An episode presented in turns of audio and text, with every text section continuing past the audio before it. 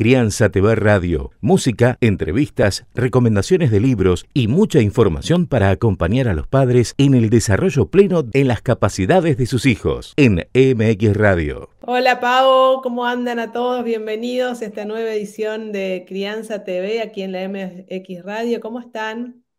Muy bien, contenta de estar nuevamente en este programa tan especial, pensando en aquellas personas que marcaron nuestra vida como los maestros, como los docentes que de todos ellos seguramente hemos aprendido algo para la vida, más allá de la currícula habitual donde uno tiene que aprender las tablas, las matemáticas, eh, no sé, la literatura, la historia. Yo creo que de cada maestro algo tenemos de ellos y nos hicieron las personas que somos hoy, más allá de nuestros grandes maestros que son nuestros padres, nuestros seres más cercanos. No sé qué opinás, Moni, pero yo siento que es así. De todos siempre siempre recuerdo algo que me han enseñado extracurricularmente, es decir, aquel consejo, aquella mirada, aquella forma de enseñarme a estudiar y demás.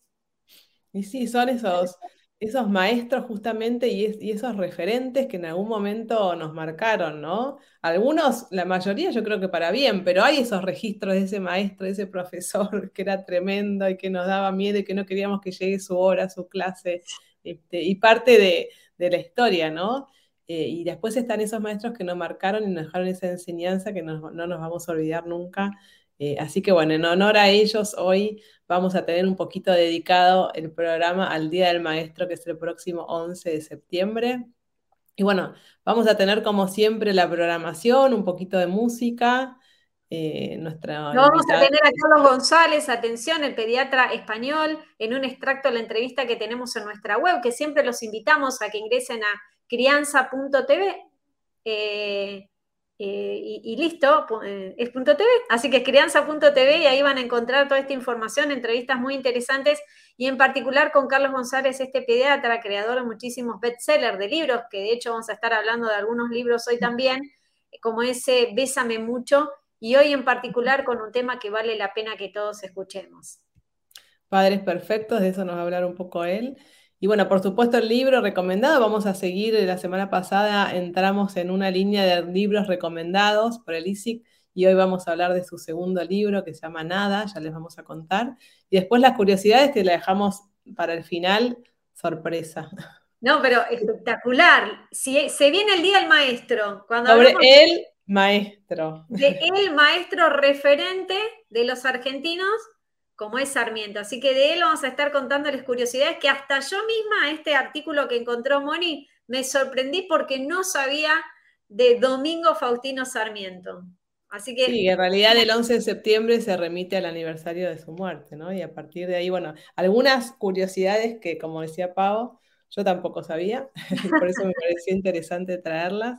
Y, si querés, bueno, vamos a arrancar como siempre, ¿no? En este caso, eh, la música de, algo que marcó, bueno, a nosotras nos marca la edad, pero que nos marcó un poco la historia también, ¿no? Así como esas marcas, la música para mí también nos remite a, una etapa de nuestra vida. Y en este caso, justo hace un mes hoy que falleció Olivia Newton-John, que protagonizó junto a John Travolta Gris, esa, esa película que allá por 1978 cuando se lanza, eh, bueno, fue la, más taquillera de ese año y esta canción que, seguramente todos bailamos, You Are the One That I Want, que es Olivia Newton-John y John Travolta, que en ese momento cuando la convocan a ella, que ella tenía que hacer el rol de una joven estudiante y ella ya tenía 29 años, entonces decía, no, no estoy, o sea, ya estoy pasadísima, pero sin embargo divina, con ese plomazo que tiene, la representó y muy bien,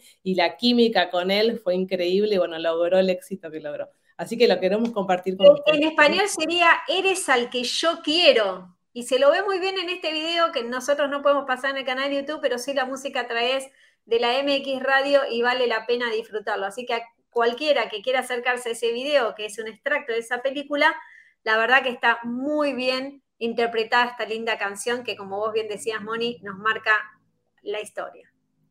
Bueno, con ustedes, ahí va. Es así un poco eso, sos el que yo quiero, ¿no? Un poco digo, sos ese, ¿no? El candidato. Así que ahí va con ustedes. John Travolta y Olivia Newton-John.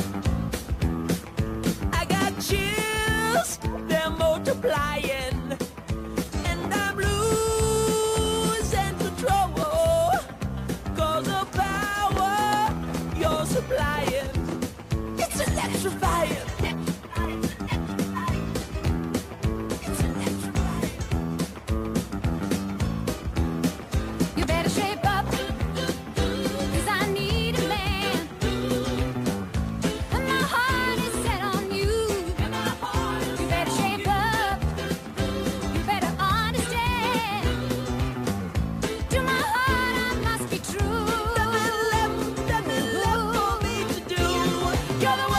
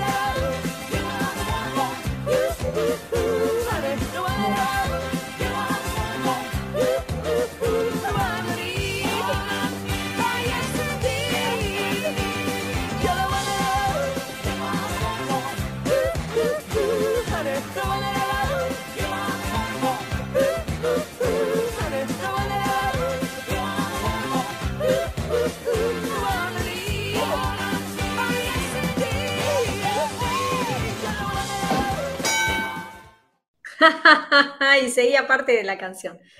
Qué linda interpretación, ¿no? Cuánta juventud. Bueno, ahora sí, seguimos con más MX Radio. Crianza TV Radio, música, entrevistas, recomendaciones de libros y mucha información para acompañar a los padres en el desarrollo pleno en las capacidades de sus hijos en MX Radio. Bueno, y como lo habíamos anunciado, hoy tenemos a nuestra invitada Tamara Chubarovsky, que nos visita desde España. Ella es argentina, eh, pero hace más de 20 años que se fue a estudiar y después persiguiendo un amor y nunca volvió y desde allá nos trae todo este con- conocimiento. Hola Tamara, ¿cómo estás? Hola, buenas. Podemos decir de que Tamara es maestra de maestros, porque es docente, porque además es pedagoga, es madre, es creadora de un método que lleva su apellido, el cual les vamos a estar contando en un ratito nada más.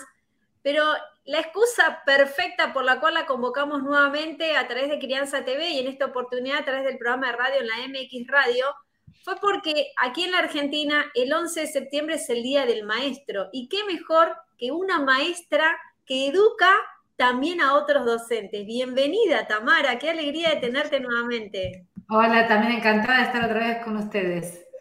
Así que, Gracias.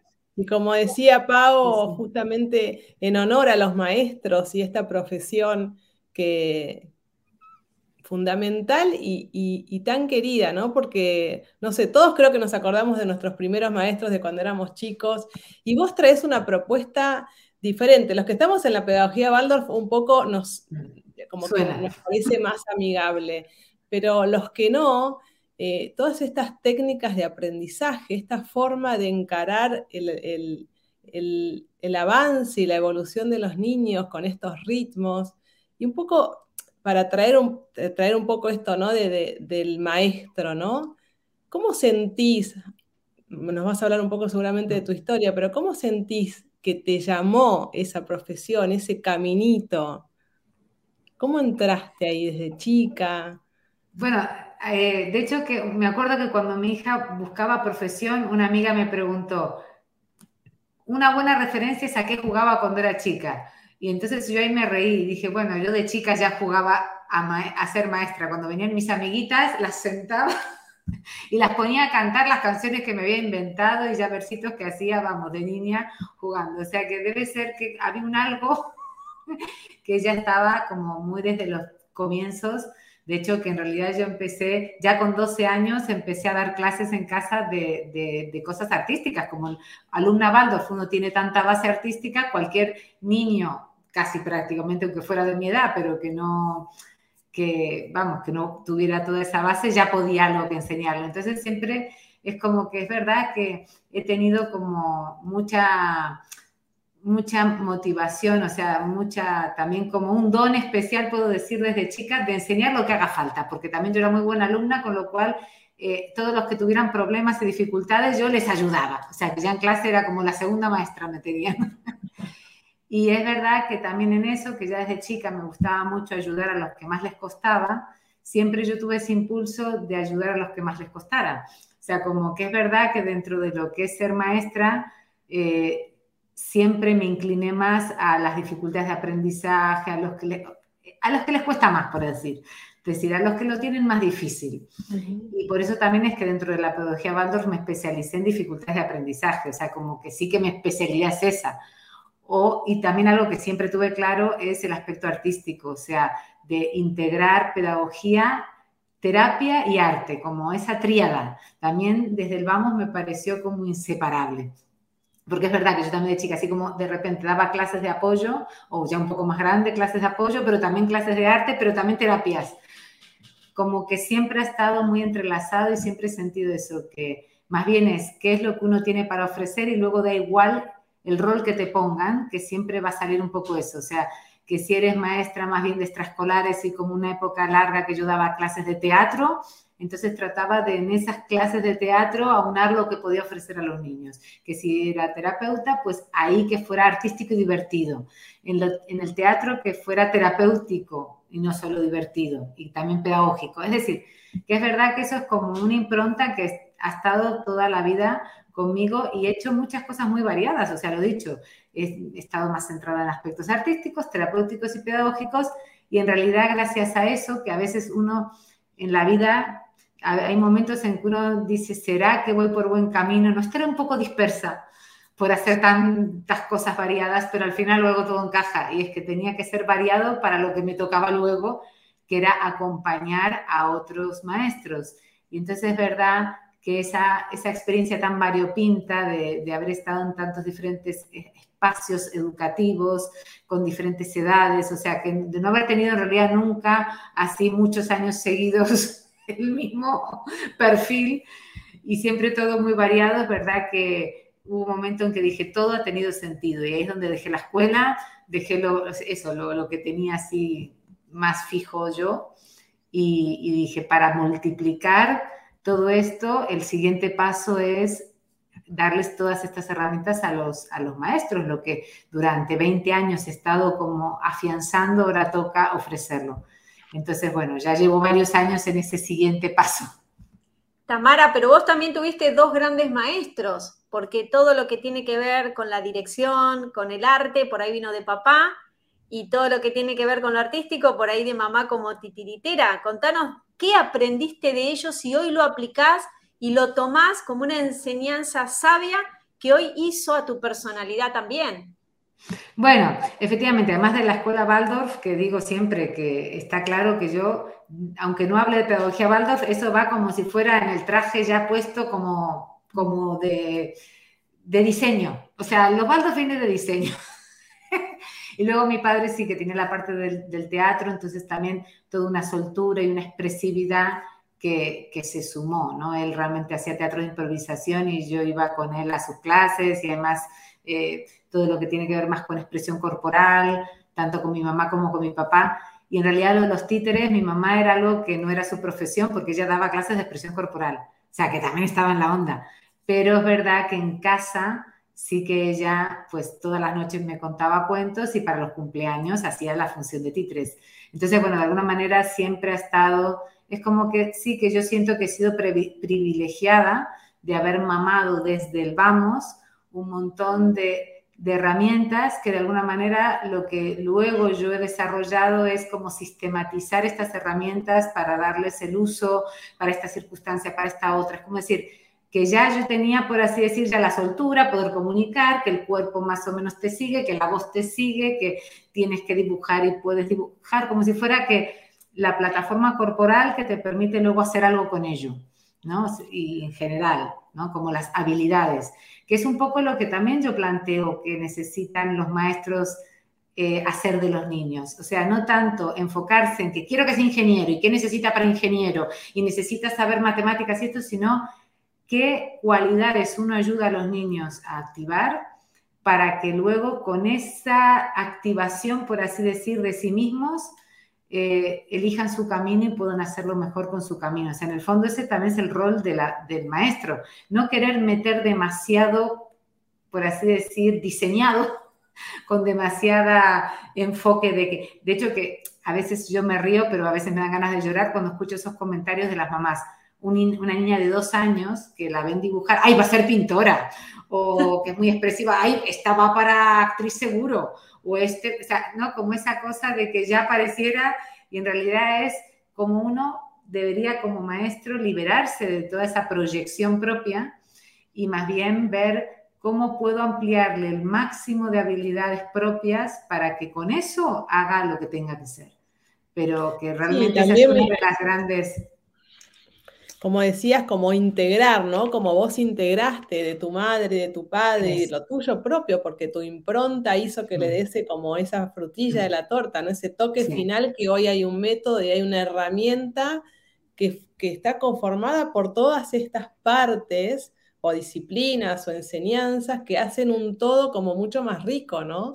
Sí. Entonces, esa mirada de, de, ese niño, como vos decís, que no, no vaya directo o al intelecto o esta característica única, sino que mire el todo para que luego se pueda, pueda desarrollarse de, de verdad lo que ese niño eh, en el fondo claro. está diciendo. De hecho, ¿no? que de mí dijeron muchos cuando yo luego a los 18 decidí eh, estudiar eso, bueno, a los 19 por ahí, que me fui a Alemania y decidí estudiar eso, cosas más artísticas, arte de la palabra, teatro. Y yo recuerdo gente que hiciera el comentario, qué pena con lo lista que era. O sea, como decir, era tan buena, tan, era como buena de, de, coco, así que yo podría haber hecho una carrera, por así decir, más intelectual, más así, matemática. Pero, y, y realmente luego uno entiende que era correcto, porque en el fondo luego sí que yo sistematicé con ciertas, ¿no? Porque sí que he podido sistematizar muchas cosas eh, a través de tener, ¿no? Cierta, ¿no? Cierta disciplina, pero que sí que es como esa cosa que a veces parece, ¿no? Como, ah, está, tiene, o sea, es artística, sí, pero bueno, lo suyo sería que se aprovechara, ¿no? Que también tiene cabeza. Entonces, bueno, por eso digo eh, que siempre estoy agradecida que en el fondo sí que me han dejado hacer lo que me dio la gana y, y que parecía, y también es eso que siempre digo en los niños, confiar, confiar y confiar en los impulsos interiores, porque hay veces que parece imposible que uno pueda eh, ganarse la vida de lo que fue el impulso del alma, por así decir, de querer estudiar y seguir. Y uno de los otros grandes errores es eso de pensar en lo que tiene salida en el futuro, en que la carrera, en que algo que de economía, y es como de los grandes, o sea, es como decir, piensa en cómo puede brillar más este niño hoy en el presente que ya si hoy puede ser niño y puede ser en todo su esplendor, ya florecerá y será lo que tenga que ser. Pero como que mi gran mensaje para los maestros es relajarse respecto al futuro, que si el presente es pleno y el niño puede ser niño y cumplir sus etapas en cada momento como corresponde, todo lo demás viene por defecto. que el gran dolor que, que tenemos, ¿no? Los que pensamos así como un poco diferente es cómo a los niños no se les permite ser niños y tan pronto, tanta carga, tanto peso, tanta intelectualidad, que de, de alguna manera es cargarse la infancia, arruinar la infancia por un futuro que podría ser mejor, cuando realmente, eh, todo, o sea, eh, vamos, que si uno quiere un buen futuro al revés, es cuidar con mucho mimo ese presente. Y justamente lo que dices de la pedagogía Waldorf, de los ritmos, también de este respeto a los ritmos de cada etapa, que lo que puede ser bueno en un momento puede ser muy nocivo en otro, que no es que algo sea bueno o malo, sino que el tema son respetar esos momentos de cada de, los niños. Entonces es verdad que en toda mi, todo mi impulso que luego me vino, que desarrollé más, es la primera infancia, el 0-6, por así decirlo, aunque luego también trabajo más un poco el otro, pero es como si fuera esta etapa que en realidad es la, la, más dorada, la más que debe ser más cuidada. Y hay veces que es como que ves incluso gente que los pone en una escuela en, en, con dos años, en una escuela que luego tiene un bachillerato fabuloso para que luego, es como decir, a ver, ¿cuál es el mejor momento para un niño de dos años? ¿Qué es lo que el niño de dos años necesita? No prepararle para cuando vaya a, a la salita de tres y en salita de tres prepararla para la primaria. O sea que en el fondo esos son como los grandes como así temas que trato de, acercar, ¿no? De qué es lo adecuado y cómo tener también eh, esa mirada de ver qué necesita este niño en este momento ahora. Una de las cosas, de hecho, que como maestra de maestras aprovecho para decir acá, que siempre trato de decir, tú eres la experta, tú estás en el aula, yo puedo darte herramientas para que tú te empoderes, o sea, son para que tú te empoderes, no es para que me copies, no es para que luego me preguntes la recetita, pero entonces con este niño, ¿y qué sé yo? Yo, este niño tú lo conoces más que yo, yo he llegado a todo experimentando, o sea, probando. La ciencia es como que ha quitado mucho empoderamiento, como que tiene que estar verificado. A ver, verificamos nosotros y nosotros terminamos siendo los expertos.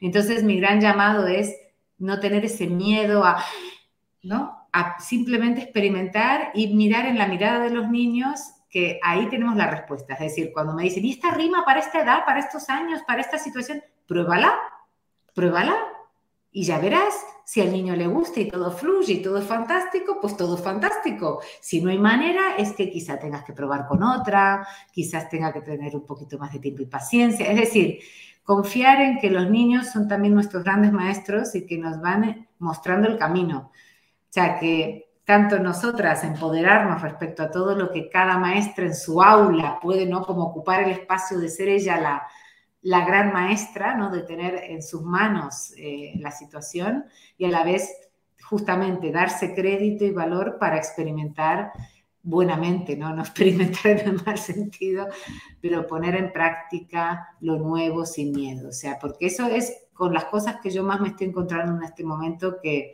que me gustaría hacer despertar, ¿no? Que cada uno tiene esa sabiduría, esa maestría dentro y que cualquier otro maestro solo puede despertarte tu propia maestría. Entonces yo trato de despertársela a las maestras para que las maestras a su vez se lo despierten a sus niños, pero que en el fondo es despertar la propia intuición, sería, ¿no? Esa propia, eso.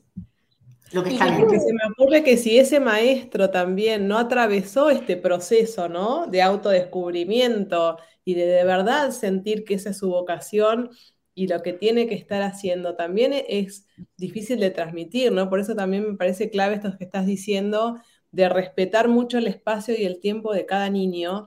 Y como vos decís, no hay, un niño igual al otro y no hay un manualcito para, para cada etapa de la vida. Entonces, ese, ese termómetro, esa mirada de ese maestro con ese niño, qué, qué, qué importante es que, que, que, que, ese maestro tenga ese timing, ¿no? Y de saber qué, qué, necesita cada uno. Claro, porque es como decir que sí que yo hablo mucho de las diferentes como etapas y periodos, pero es como decir que luego estas mismas etapas puede ser que más bien son como procesos evolutivos, pero puede ser efectivamente que un niño necesite algo de, de etapa seis años porque no ha atravesado todavía otras cosas y necesita como todavía recuperar o no ha llegado y está como en otro timing, como decís, pero que sí que hay como unos pasitos, es como decir que el tema es no saltarse, ¿no?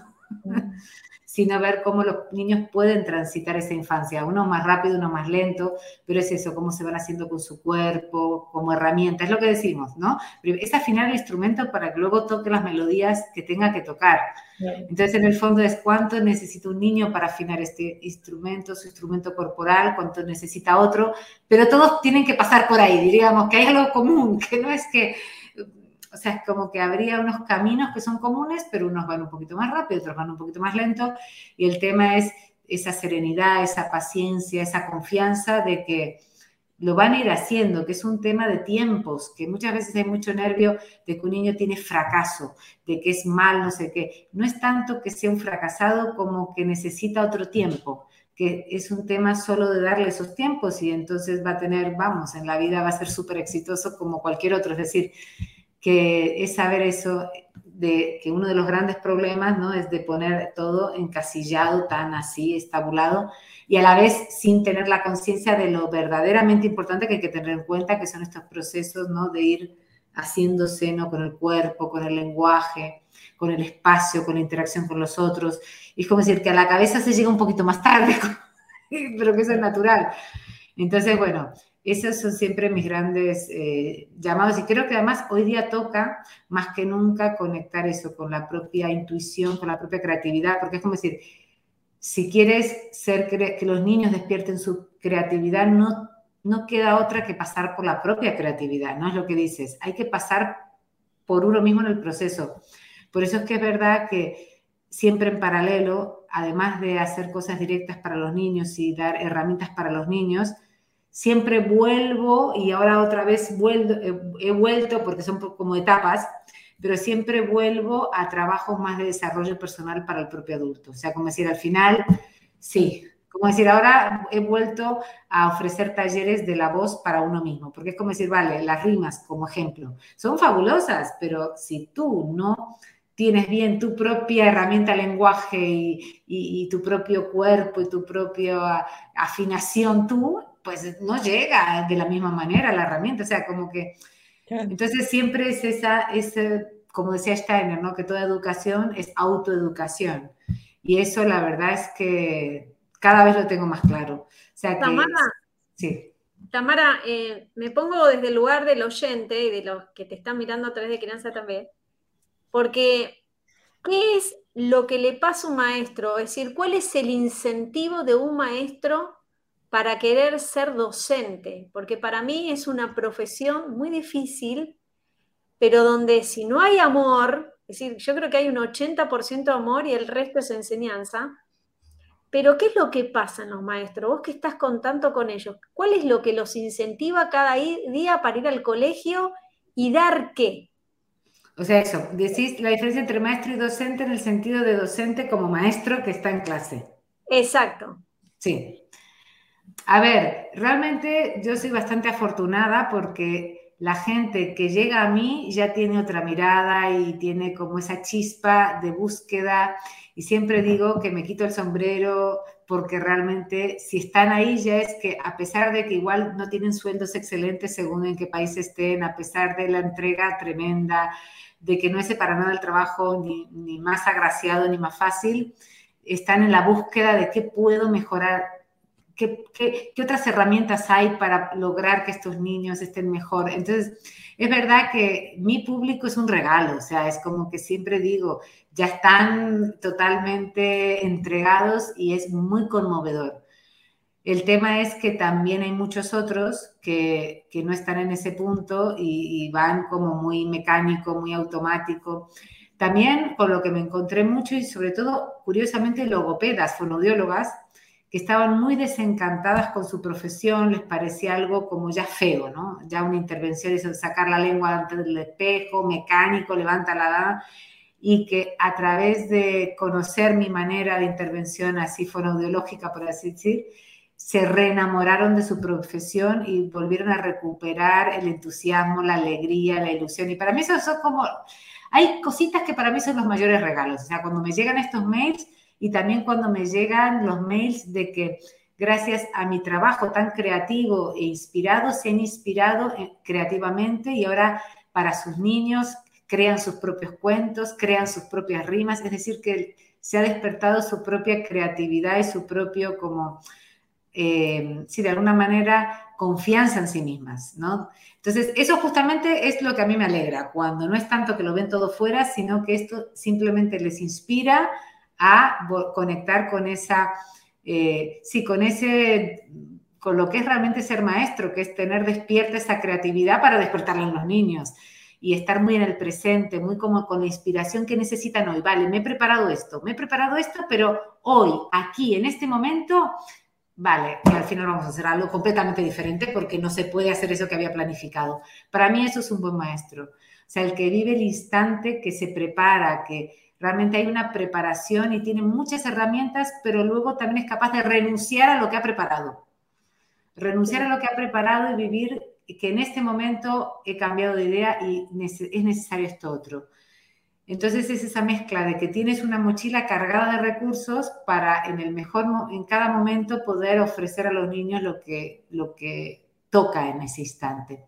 Entonces esa flexibilidad es estar justamente que tiene que ver mucho con el disfrute y con la alegría, porque en el fondo eh, es cuando, o sea, cuando uno es capaz de eso también lo disfruta más porque siente que todo fluye más, si no es como que uno hay que hacer esto y desde el deber y ya los propios maestros están desmotivados porque toca hacer esto, que en realidad no tengo ganas, los niños tampoco tienen ganas, nadie tenemos ganas. Entonces, es verdad que también en lo que es educación infantil y primaria, todo el tema, por ejemplo, de las letras, de cómo introducir las letras, cómo me cuentan los maestros, cómo cambia la perspectiva de que en vez de ser una tortura, pasa a ser como una experiencia eh, divertida, creativa, eh, vamos, cambia completamente el concepto. Entonces, bueno, esas son las pequeñas cositas que a mí me llenan de alegría, porque en el fondo lo que está claro es que desde arriba, desde el sistema, posiblemente así nomás no cambien las cosas. Y mi o sea, lo que yo le digo, le digo a los maestros es, tú en tu aula eres quien empieza el cambio educativo. O sea, tienes esa soberanía, hazte con esa soberanía. O sea, en, esa, en ese aula, porque hay muchas maneras de burlar una mala ley. O sea, hay maneras. Yo conozco muchas maestras que es como que dicen, a ver, yo hago lo importante y lo que me dicen que haga lo hago cual trámite rapidito para quedar bien y listo. El tema es a qué le meto energía. Le meto energía a aquello que me dicen que hay que hacer o aquello que mi corazón, mi intuición, mi conocimiento, o que, porque además ya hay conocimiento, ya, ya desde la ciencia, incluso desde la neurociencia, ya se sabe que hay cosas que están completamente obsoletas del sistema.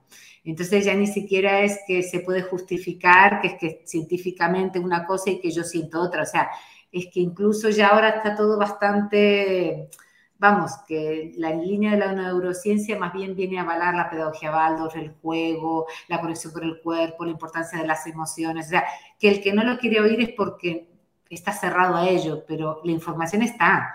Hay demasiada información incluso, o sea, está. Entonces, más bien es que son tiempos para mí de ser rebeldes. Son tiempos de rebeldía, o sea, la obediencia ya caducó. Entonces, los primeros desobedientes tenemos que ser los maestros si queremos ser buenos para nuestros niños. ¿A quién tenemos que servir? A la infancia. No hay otro a quien hay que servir. Entonces, ahí es donde toca eso, un poquito de rebeldía, decir, vale, me dicen que hay que hacer estas fichas, pero ¿realmente esto es lo que necesitan los niños? No. ¿Lo tengo claro? Sí. ¿A quién voy a servir?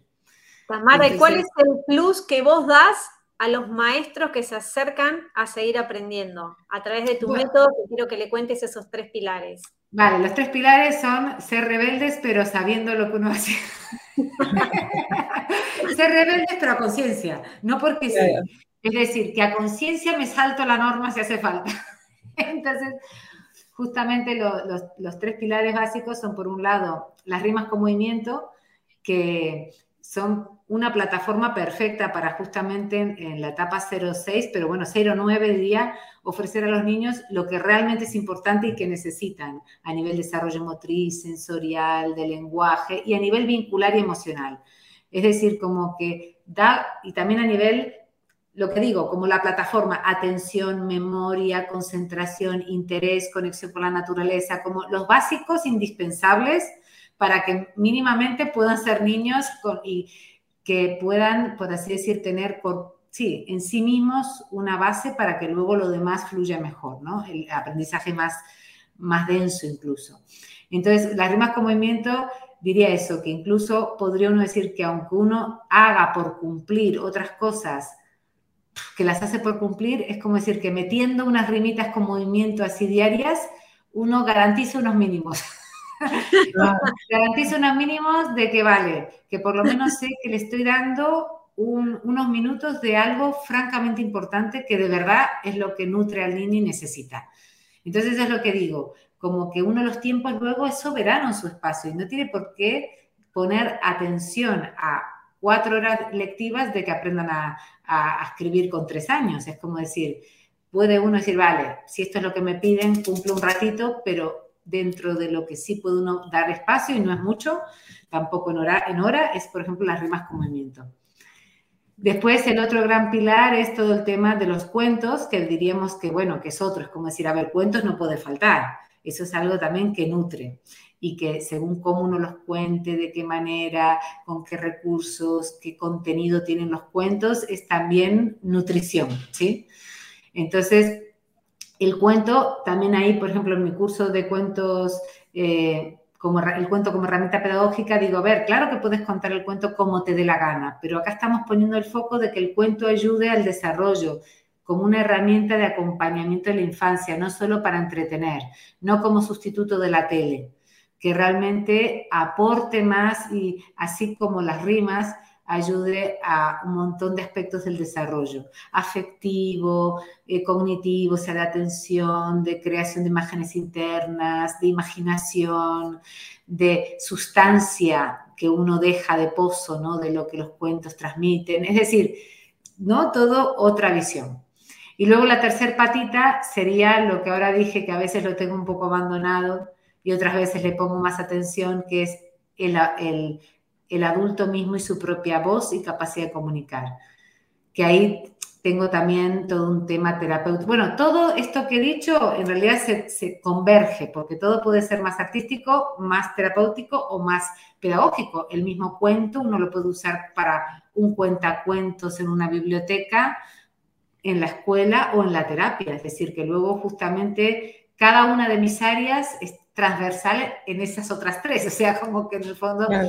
todo se, se interrelaciona. Pero es como tomar conciencia de cómo herramientas completamente sencillas, porque claro, luego la tercera pata es la propia voz del adulto a través de, de, la parte más terapéutica mía que tiene que ver con el nombre y toda la parte sonora y los sonidos del nombre.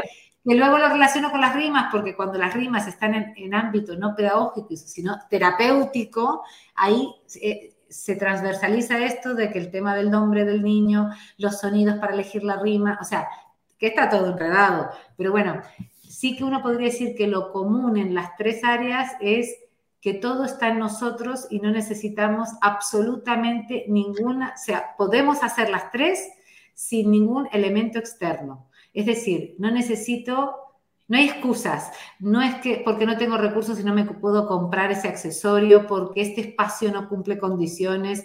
O sea, puedo en el tren, en el avión, eh, en el campo, en casa, en la escuela, en la terapia, es decir, que está con nosotros, las rimas están en nuestras manos, el cuento sale también a través de nuestras manos y nuestra voz, es decir, todo, y en el fondo nosotros mismos sería, toda la parte de nosotros mismos, sería afinarnos nosotros para que las otras dos patitas, el cuento y la rima, salgan su mayor esplendor, porque justamente como no hay otro artilugio, como no hay una tercera, eh, una tercera implementación, no sé, ceras de colores, que si son mejores la pintura va mejor y la terapia dibujando, si tienes este papel funciona mejor, en este caso la única manera de que funcione mejor o de sacarle todavía más partido es que esté afinado el vehículo que somos nosotros. De ahí Tamara, se me viene una, una pregunta para traducir a la gente qué es esto de la rima y cómo la rima hace su camino de sanación y con esto vamos cerrando. Pero me acuerdo que en plena pandemia no teníamos clases y la maestra le mandó a Mateo, mi hijo que en ese momento tenía seis años, la de la torre. Yo tengo una torre fuerte sí. y resistente. Eh, era, era, una, era una, un, un, como un versito, ¿no? Sí, ¿Cómo sí. cura? ¿Qué efecto hace? para, para, para explicarle a los que nos están escuchando, esa rima que un niño dice que tiene una torre fuerte y resistente, que en ella puede vivir segura, ¿no? ¿Era algo así? Sí. ¿Qué es lo que sana en ese niño? Como para que, que entiendan Bueno, los que nunca lo- escucharon hablar de este tema. Lo que vemos es que las rimas tienen, o sea, por lo menos cuatro niveles, diríamos. O sea, uno es el movimiento, que los movimientos tienen una función y son sanadores. El otro es eh, la sonoridad, que cuido mucho qué sonidos uso, sobre todo cuando quiero un efecto concreto. Otro es el ritmo, o sea, el propio ritmo de la rima, que también tiene un efecto. Y el cuarto sería el contenido, el mensaje. Pero el mensaje viene, por así decir, integrado en un paquetito perfecto, con absoluta coherencia con todo lo demás. Y hay rimas que son más, podríamos decir, bueno, más sencillas, más así para, bueno, que algunas, digo, tienen un efecto más profundo terapéutico y otras siempre van a sentar bien, pero no son igual tan, tan, tan, tan, tan potentes, pero la torre es de estas que el ritmo, la sonoridad, el movimiento y el contenido, los cuatro elementos encajan de forma perfecta y van como en una sintonía, a diferencia de otras que igual a nivel sonoro muy potente, pero, no, pero igual no están, o sea, digo que en este caso los cuatro elementos encajan, ¿no? Que otras veces solo tres o algo así. Y entonces acá vemos como desde la parte de contenido, ciertamente dice que sí, que en esta torre puedo estar seguro y por eso se ha visto que también ahí invito a cambiar, también en est- niños que no pueden dormir, le digo a la mamá, por ejemplo, tuve un caso hace poco, hazla a la noche y cámbiala por en ella segura puedo dormir. Y nada, ya la primera noche la niña durmió perfectamente. Es decir, que eh, es como justo ese final de la rima que uno podría como cambiarlo para, eh, por así decir, Adaptarlo, claro. adaptarlo al mensaje que uno quiere dar, de tranquilidad siempre, ¿no? Y luego, claro, a la vez los sonidos T, yo tengo una torre fuerte y resistente, centra mucho, da mucho anclaje, entonces también en sí mismo ese sonido, si uno está muy disperso, muy fuera, muy nervioso, como que el propio sonido como que te coloca. Y a eso se suma que este tipo de movimientos cruzados otra vez es un centrarse, colocarse, estoy en mi lugar, estoy en mi casa, mi casa como, o sea, mi cuerpo como mi casa, ¿no? Que Sí, como un espacio seguro, ¿no? Porque eso mismo. Es decir, como decir, al final, pase lo que pase en el mundo, en mi propio cuerpo puedo encontrar un templo seguro. Y si no, que sea en mi propia casa un templo seguro. Entonces, eso es lo que en la pandemia era tan importante ante tanta inquietud, tanta incertidumbre. ¿Cuántos niños encontraron la, la seguridad? Como decir, acá yo estoy seguro. Si yo me siento en mi cuerpo seguro, es que emocionalmente me viene la experiencia de seguridad. Y luego ese ritmo tan marcado, ta, ta, ta, ta, ta, ta, ta, ta, ta, ta, ta, ta. Es como que el ritmo también da orden, seguridad. En el caos, el ritmo es como caótico. Entonces, en una situación de caos, vimos como la torre, con su sonido tan que te centra, sus movimientos que otra vez te centran, su ritmo que ordena, y luego ese mensaje de tienes esta casa segura, ordenada, centrada, y en ella puedes estar segura o vivir segura o vivir tranquila o dormir tranquila. Es decir, que ahí ya uno puede matizar incluso de forma individualizada lo que uno siente que ese niño, ¿no? Como afirmación positiva, podríamos decir, puede, eh, le puede sentar bien. Y acá es lo interesante de la rima, desde un lugar de niño, es decir, no como una afirmación positiva como que uno desde lo intelectual igual trabajaría con niños más grandes, o sea, más tomar conciencia del problema, buscar una afirmación, sino que acá lo, lindo, por así decir, es que son herramientas sanadoras acordes a lo, a lo, que es la infancia, que por eso digo que yo creo que me centré tanto en esta etapa porque es donde sentía que más faltaban recursos, que para niños más grandes ya empieza a haber mucho y para adultos ni te cuento, pero como herramientas que realmente a los propios niños desde su esencia de niño, ¿sí? sin adultificarlos, les sirva, ciertamente hay un poquito menos, ¿no? Bastante menos. Entonces ahí es verdad que las rimas, a mí cada día me sorprende más las cosas que me escriben, ¿no? Porque de hecho que con la torre el otro día recibí un mail de una mujer que decía, llevo mucho tiempo con las rimas, es increíble todos los beneficios, pero cada día encuentro algo nuevo. Y contaba, era una argentina, y contaba que había ido a dormir una amiguita de su hijo de nueve años y a la noche le entró como justamente como miedo, ¿no? De dormir en casa ajena. Y entonces acá viene lo interesante, que el hijo de nueve años le dijo, ¿quieres que te haga la torre? Mi amor. O sea, como que se transformó como en una herramienta que ya el niño intuitivamente sabía, aunque la madre no lo hubiera explicado, porque eso es lo que decía la madre. No es que yo le dije, mira, esto es para que duermas, sino que él, del propio efecto de sentirlo, se lo ofreció a su amiguita y dice que se lo dijo, una vez le hizo la torre, dormidos los dos, a plancha, o sea, sin discusión. Ay, qué buen ese es un buen consejo, lo voy a aplicar. Muy gracioso, muy gracioso. O sea, que ya empiezo a ver las generaciones de niños que van creciendo y como que ya forman parte de su vida y lo empiezan ya a utilizar. O sea, que esto ya es como otra Claro, etapa, ¿no? Muy graciosa. La sensación es que le hizo efecto a él, entonces, bueno, le, dirá- le hará la amiga también. Eso, sí, sí. Y ya no es la primera vez que me cuentan anécdotas, ¿no? De que ya la interacción de los propios niños o de pedir en un momento concreto. Ah, también otra, rompompón, la madre se lo hacía para dormir en general. Y entonces en el osteópata, como eh, estaba muy nerviosa la niña y le pidió, entonces la madre hizo rompompón, o sea, o no sé, fue como algo así, no sé si se me están mezclando historias, pero como que la madre lo hizo con intención de relajar y que la niña dijera, ya estoy relajada, mamá, como decir, ya está. Ya me he relajado. O sea, cosas muy graciosas. De que todo pasa por, el- lo hacemos, de, fo- la gracia es que sea de forma inconsciente, pero lo dicho, que al final los niños sí que es tan potente el efecto tan claro que luego o ellos mismos lo piden o lo buscan o, o dan indicaciones al adulto. Por eso digo de confiar en los niños, que ya ellos solitos van siendo al final nuestros maestros.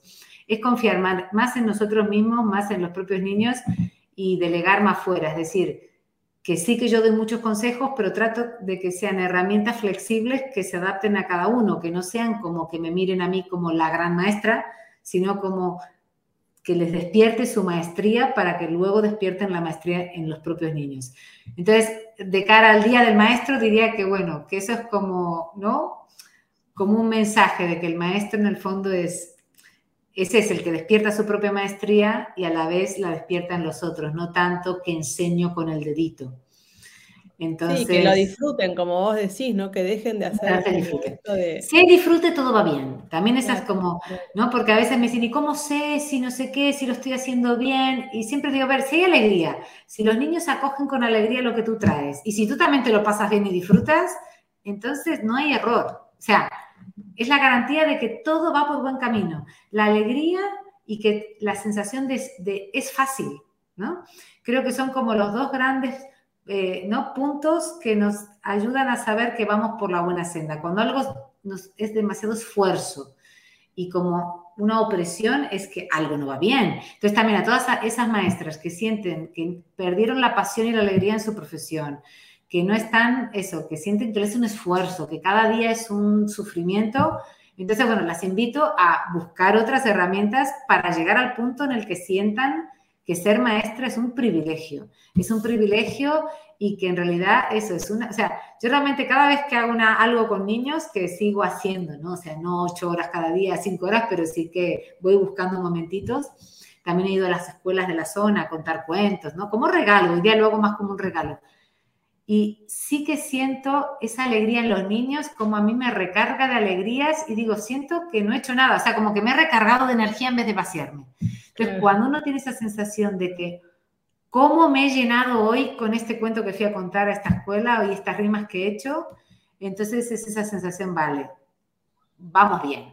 Así que bueno, ahí invito a todas las maestras a, a preguntarse cómo me siento, cómo está el disfrute, cómo está el cansancio y si hay crisis en eso, es urgente ver, ¿no? O sea, buscar eh, eh, herramientas que las hay, porque lo que está claro es que ser maestra, ser maestro es un verdadero regalo de la vida y marcamos la vida de los niños y de la sociedad futura. O sea, diría que es de las profesiones que más marcan el futuro de la sociedad y por eso es tan importante ver qué queremos para el futuro y cómo yo, da igual en el espacio que ocupe, de edad de niños, de escuela de este tipo, del otro, puedo ser esa gotita, ese bálsamo que cambia la existencia de, los niños.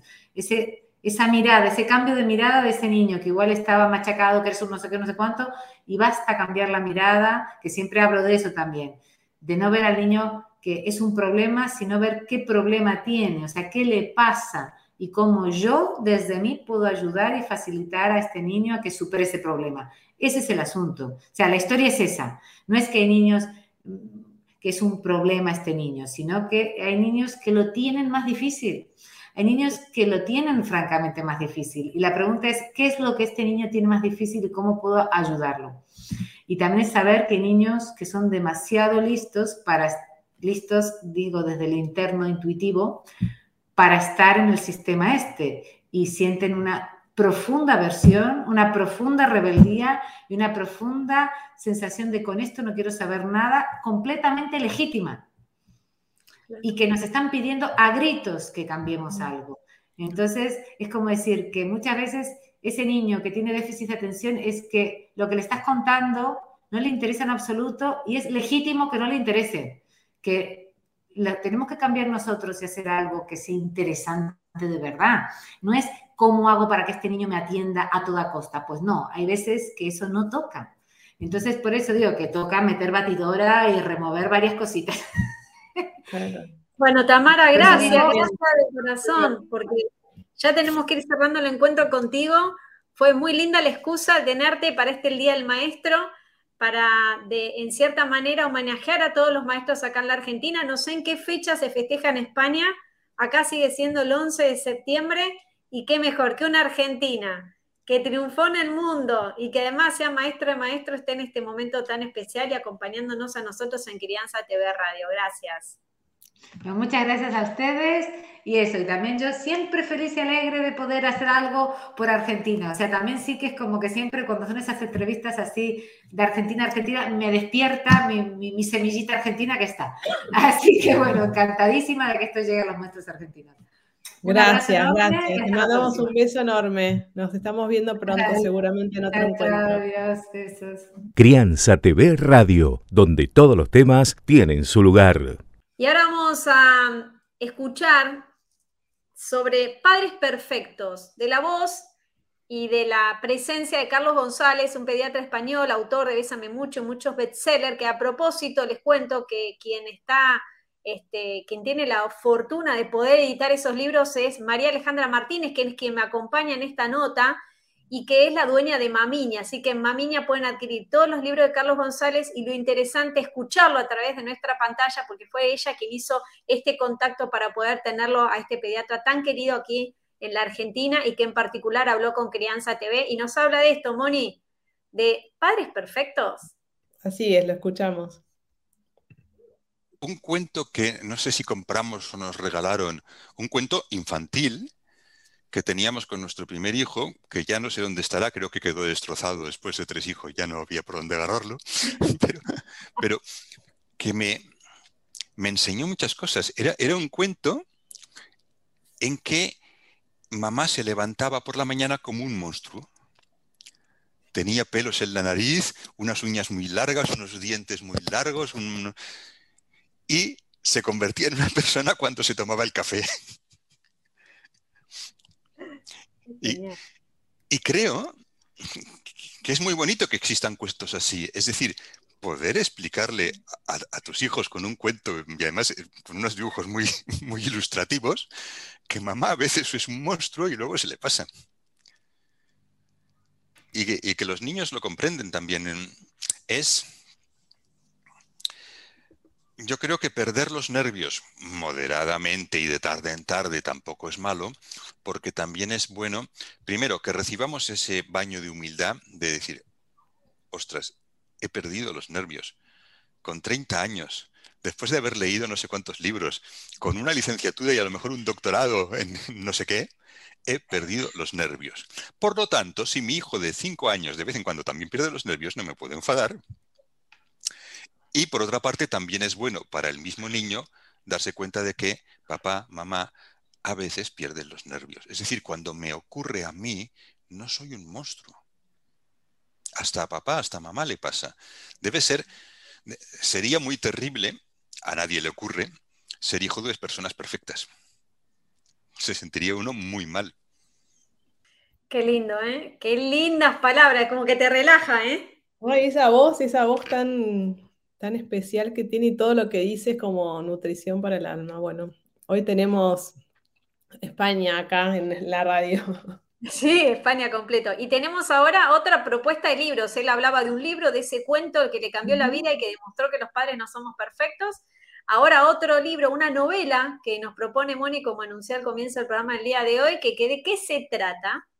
Bueno, esto se llama Nada, de Carmen Laforet, y también es parte de nuestra, estos 15 libros recomendados. Esta es una novela que comienza en la posguerra y en realidad se trata de una joven Andrea que se va a Barcelona a, vivir un tiempo con la, con la familia materna y eh, para estudiar, ¿no? Para empezar sus estudios. Y bueno, los familiares que, que la reciben eh, no son del todo de su agrado y ahí empieza como todo esto que se vive, ¿no? Y que, que pasa en la convivencia, ¿no?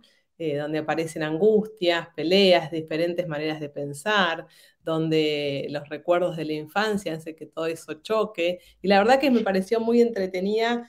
La verdad no la leí entera, pero la ojí un poquito como para ver de qué va y poder compartirles y un poco esto, ¿no? De, toda esta historia de novelas y de qué pasa cuando nos vamos para atrás con nuestros antepasados, eh, esa abuela que cuenta historias que a veces no es lo, lo que no uno recordaba, ¿no? Y cómo van empezando a entrelazarse las historias familiares. Bueno, una propuesta diferente a la que dimos la semana pasada y a la que van a venir.